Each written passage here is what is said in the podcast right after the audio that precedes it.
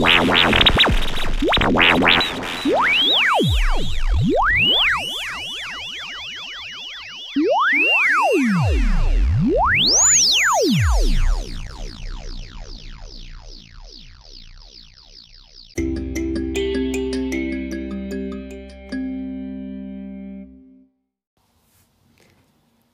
prétend que la peinture est morte, mais peindre et dessiner durera aussi longtemps que chanter et danser.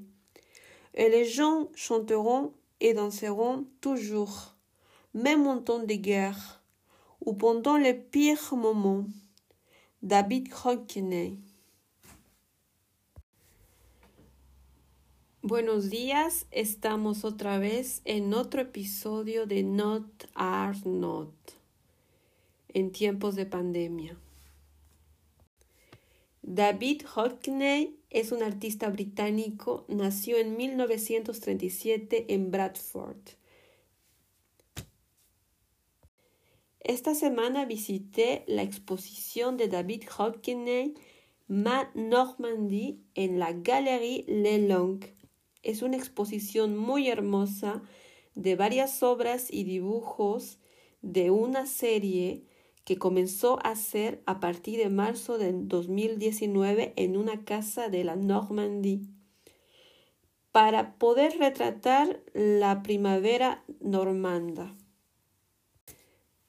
Estaba muy emocionada de poder visitar esta exposición, sobre todo que la estoy esperando desde hace unos meses porque había leído que iba a tener lugar esta exposición en París sobre los últimos trabajos de David Hodkiney, unas obras que trabajó en su taller en la Normandie en medio total de la naturaleza, pintando los árboles, esos bellos colores que puede sacar en la primavera normanda y que pues es un rayo de luz. La verdad, cuando salí de la exposición y en París estaba lloviendo, era como Dios mío, me dio vida total de poder ver esta, es, este rayo de luz de colores que me recuerda un poco a la pincelada, me recuerda un poco y mucho tal vez a, a, a Vincent Van Gogh y pues no tiene la misma neurosis, ¿no? De, de pintar con esta fuerza, pero eh, David Hodkiney maneja el color estético totalmente fabulosamente, diría yo. Y bueno, cuando estaba viendo el catálogo, que tenía bastantes hermosas fotos sobre su taller, su gran taller, cualquier, cualquier artista quisiera tener un taller tan grande y tener los medios para poder crear, pero él ya tiene toda una vida en el arte, así que bien merecido se lo tiene. Estaba viendo en el catálogo este, pues algunas frases que, que David uh, dijo y por eso comencé con esa frase que habla sobre la pintura y el dibujo, pilares importantes de la historia del arte. Y bueno, para mí me causó una sensación un poco metafórica en estos tiempos de pandemia, de muertes, de cosas que pasan en el mundo y sobre todo porque habla sobre la pintura que dicen que se murió en el arte contemporáneo. Ya varios artistas saben que se habla, se habla todo el tiempo que, que la pintura no forma parte más de lo que vendría a ser el arte contemporáneo. Pero con esta exposición David Hodkiney nos demuestra que la pintura perdura existe, trasciende y pues confronta a la sociedad en estos tiempos duros y que al mismo tiempo nos trae una alegría, un renacer en la vida. Y que a pesar de que de que pueden haber pues este pandemias, coronavirus, más virus y cepas y demás, pues seguiremos cantando y seguiremos pues bailando. Y mientras todo eso exista, pues existirá pintura y pues obviamente dibujo. Entonces, eso queda. Existir.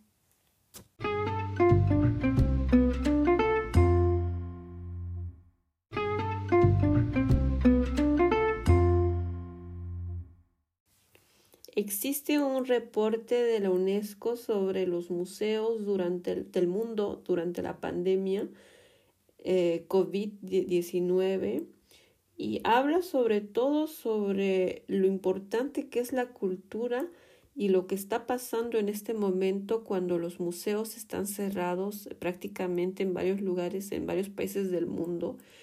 Y, y pues que algunos prácticamente no van a volver a abrir y pues eso es muy triste, casi es el 10% a nivel mundial que no van a volver a abrir debido a su al problema económico que se van a enfrentar. También en este reporte de la UNESCO nos dice que los museos eh, en esta crisis sanitaria eh, encontraron eh, una forma más de hacer acciones en las redes sociales como mantenerse como museos virtuales con diferentes colecciones numéricas de una manera más accesible al público. Y también nos dice que el estudio revela que existe más que nunca una fractura numérica que se puede ver y constatar debido a esas circunstancias de que lamentablemente no todos tienen acceso a poder tener pues eh, un, un tablet o una computadora para poder ingresar a, a, ciertas actividades este, culturales que se pueden hacer vía las redes sociales o vía el sitio web de, de determinados museos.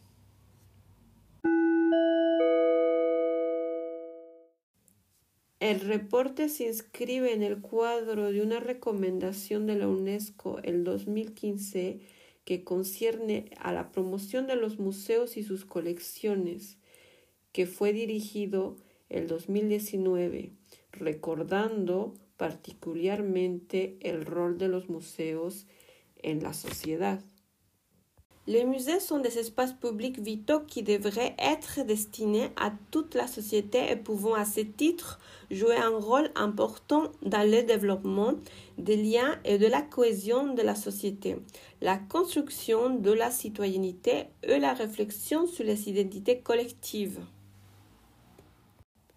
La recomendación en ese reporte ya insistía desde esa época largamente en la de esas tecnologías. Les fonctions des musées sont également influencées par les nouvelles technologies et leur rôle de plus en plus important dans la vie quotidienne.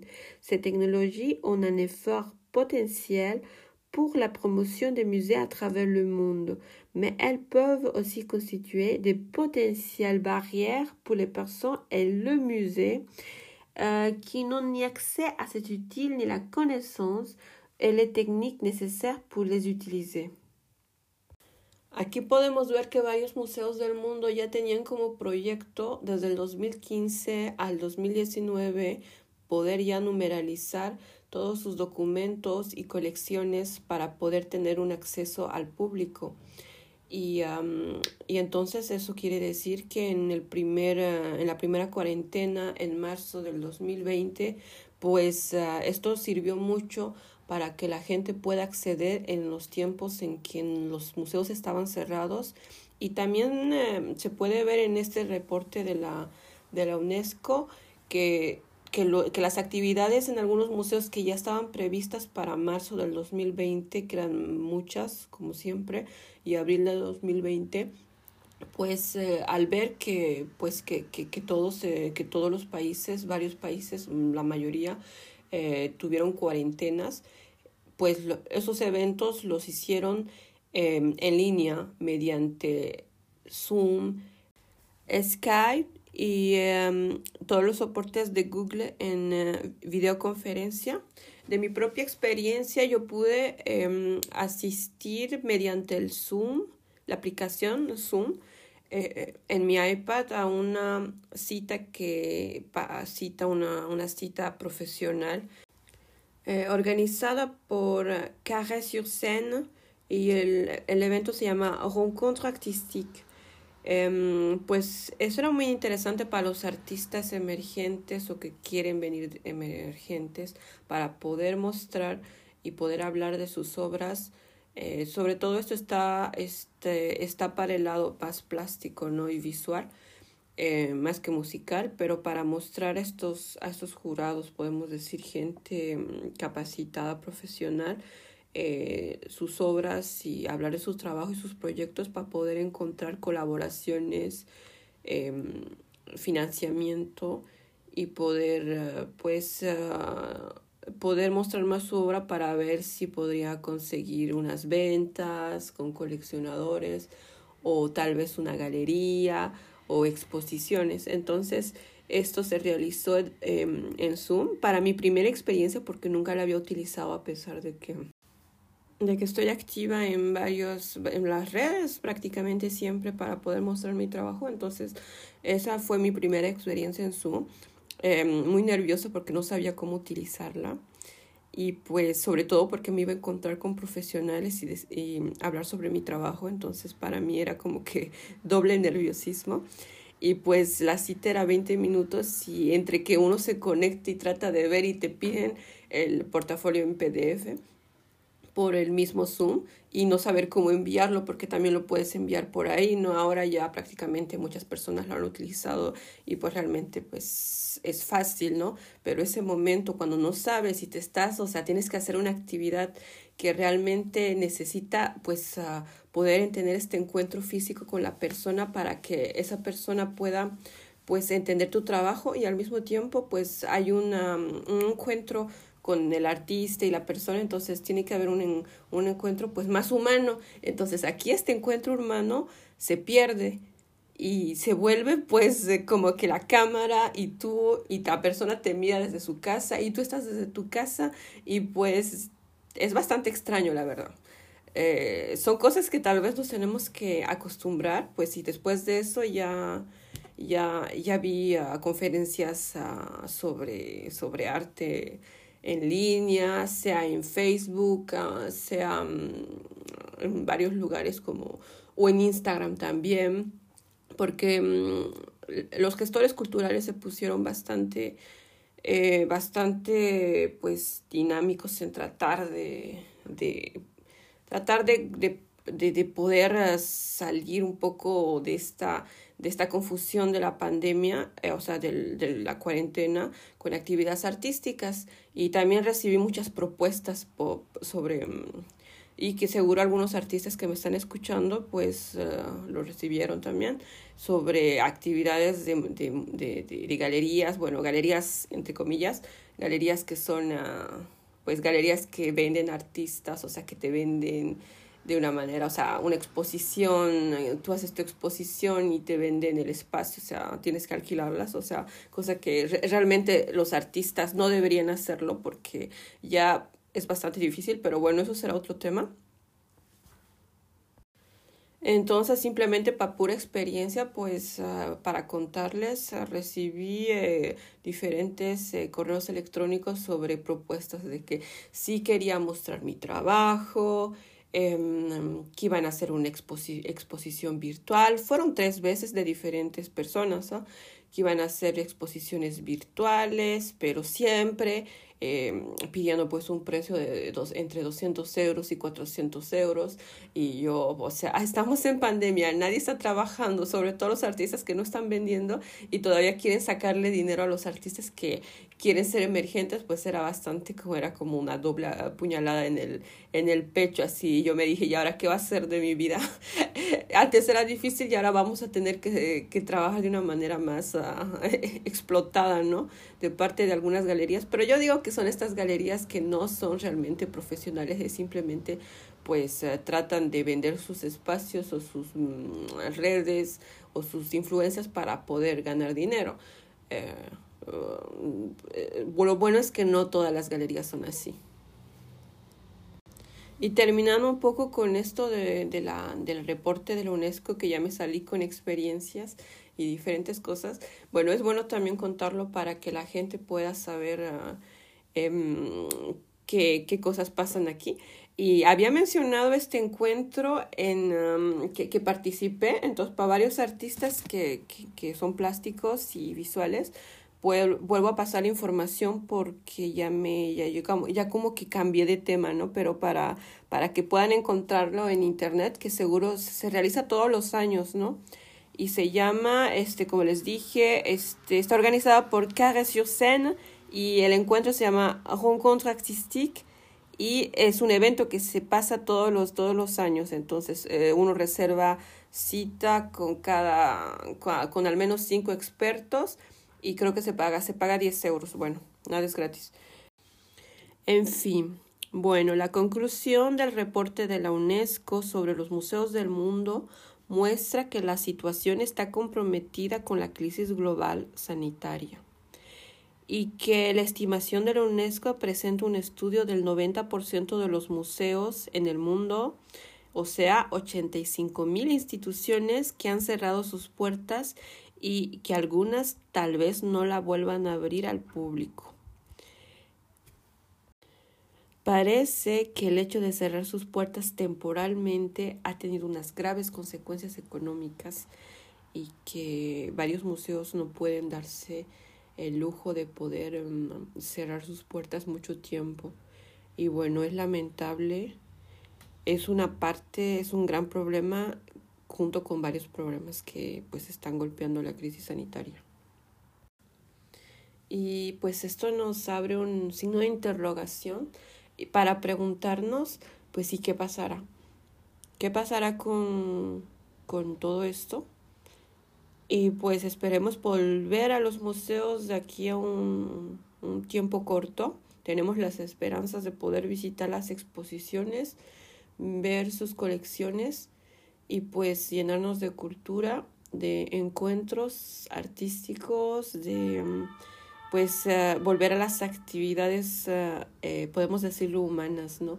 En las conferencias, pues qué bonito es ir a una conferencia, em, poder estar presente en el auditorio, ver a los, a los exponentes y pues también eh, algunas veces se encuentran buenos a buenas personas en, que van a, a los yo, yo he encontrado varias personas con que, eh, artistas o otras o personas que se dedican a otras cosas pues que van a las conferencias y pues que por motivos diferentes tenemos un intercambio eh, verbal sea porque pues es la pausa del té para para entre exponente o porque simplemente se sentó al lado y hablar por qué se vino a la, a la conferencia, eh, qué pasa con la conferencia y pues intercambiar a veces este tipo de, de, de contactos para poder pues que te pasen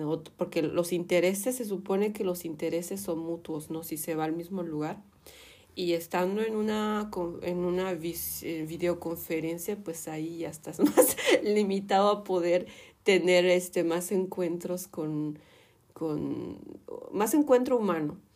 Ah, y la pregunta sería para otro tema hablar qué es un encuentro humano. Es muy interesante eso.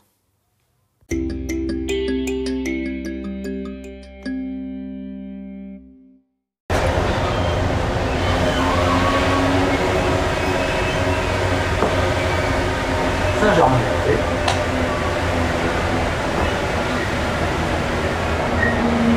Saint-Germain-des-Prés.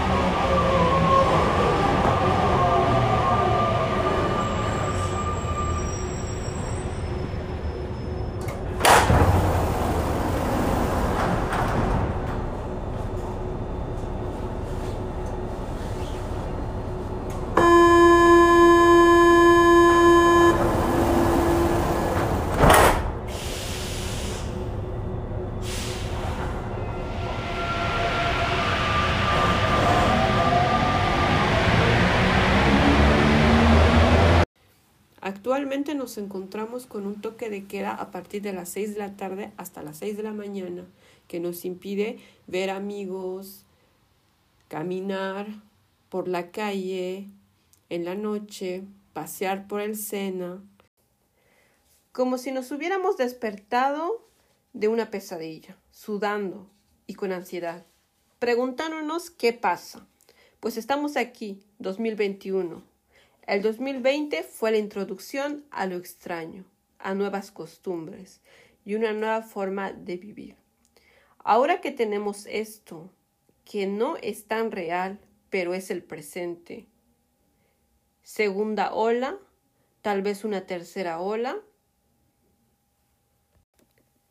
Yo sé que tanto ustedes desde sus casas o desde el lugar donde estén, tanto yo aquí en este estado de realidad, todos pedimos libertad, vivir, poder hacer fiesta, ver a nuestros amigos, abrazar a, nuestros seres queridos, pero ninguno sabe lo que el futuro nos depara mañana.